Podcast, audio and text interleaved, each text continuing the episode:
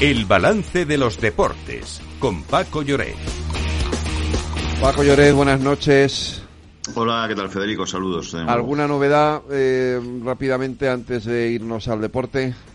Bueno, eh, simplemente confirmar que mm, ahora son 22 las dotaciones que están luchando contra el fuego. Mm, se han unido seis del consorcio provincial de las poblaciones de Moncada y de Torrent, muy próximas a la ciudad de Valencia, que hay instalados dos hospitales de montaña que hemos visto un vídeo estremecedor de un bombero que ha tenido que lanzarse, eh, había una colchoneta esperándole afortunadamente, y que calculamos que en esas, en esas dos eh, fincas, en esos dos edificios, vivían aproximadamente 500 personas, que la policía está procediendo a identificar a todos los vecinos que han podido afortunadamente salir a tiempo y que de momento, de momento no hay confirmada ninguna víctima mortal, cosa que celebramos y que esperamos mantener en, en, las próximas en las próximas horas.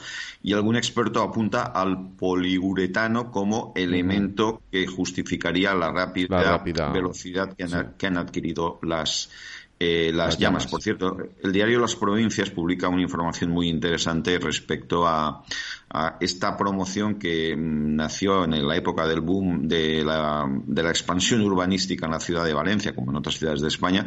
Eh, eh, esta promoción que se cotizaba a 6.000 metros, eh, 6.000 euros, perdón, el metro cuadrado y que acabó pues, eh, pues fracasando y en manos del banco que tuvo que reajustar los precios para poder dar salida a, a todos los pisos. Hablamos del año 2006-2007, por esa, por esa época. Pues eh, la noticia deportiva del día no es deportiva, es judicial, Lorena Ruiz, eh, porque ha habido, tenemos ya sentencia por el caso Alves, ¿no? Sí, la audiencia de Barcelona ha condenado a Dani Alves a cuatro años y medio de prisión por agredir sexualmente a una joven en una discoteca de la ciudad condal. La sentencia incluye un atenuante de reparación del daño porque Alves ingresó 150.000 euros a la víctima antes del juicio. Una vez salga de la cárcel, el futbolista deberá pasar cinco años en, libertad vigilada y no podrá acercarse a la víctima durante nueve años y medio. Pues eh, esta es la noticia sin duda del día. Mm. Paco, eh, sí, eh, decirte que está jugando el Betis, eh, que está contra las cuerdas en Zagreb, empate a uno, perdió en casa 0-1 en la Conference League y de momento está el partido ya en tiempo añadido. Si el Betis no marca, se va a la calle. Y ayer el Barça empató empató, eh, jugó mejor, pero no supo rematar la faena y al final el Nápoles, que me pareció un equipo en crisis, confirmando los presagios que comentábamos en la víspera después del cambio de entrenador, eh, pues eh, puede darse con un canto en los dientes con el gran gol de Oshimen, un delantero magnífico, pero bueno, el Barça sigue sin cerrar los partidos.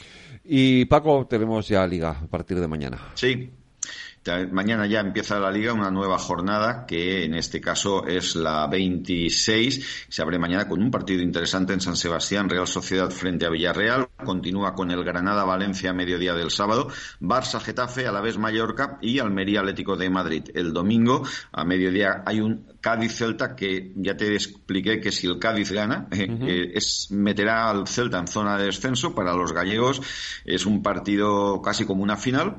Betis Atleti de Bilbao las Palmas Osasuna y probablemente el partido más atractivo, el de las nueve de la noche, Real Madrid-Sevilla en el Santiago Bernabéu. Habrá homenaje a Sergio Ramos y el lunes se cierra con un eh, Girona-Rayo.